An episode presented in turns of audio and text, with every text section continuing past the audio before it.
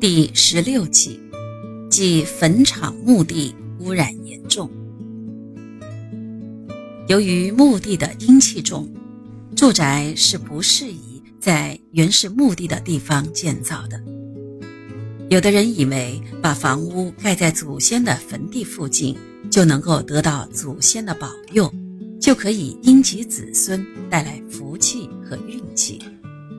殊不知这样做适得其反。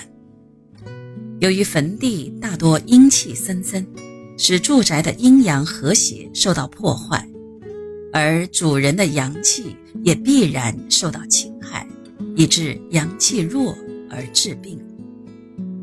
即使居于墓地附近，而面对坟墓，人的心理上总觉得阴森森的，当然也会影响心理健康。垃圾堆是严重污染源，如果清理得非常干净，而又经消毒处理，则问题还不大；否则，对人们的生理影响和心理压力是很大的。在广州某单位有一幢六层楼的宿舍，有几个户主搬进去以后得了癌症。有一个户主身体原本很好，突然因感冒引起神经根炎。四肢无力，好像瘫痪似的。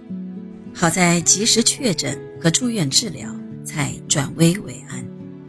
而周围宿舍却没有这种现象发生。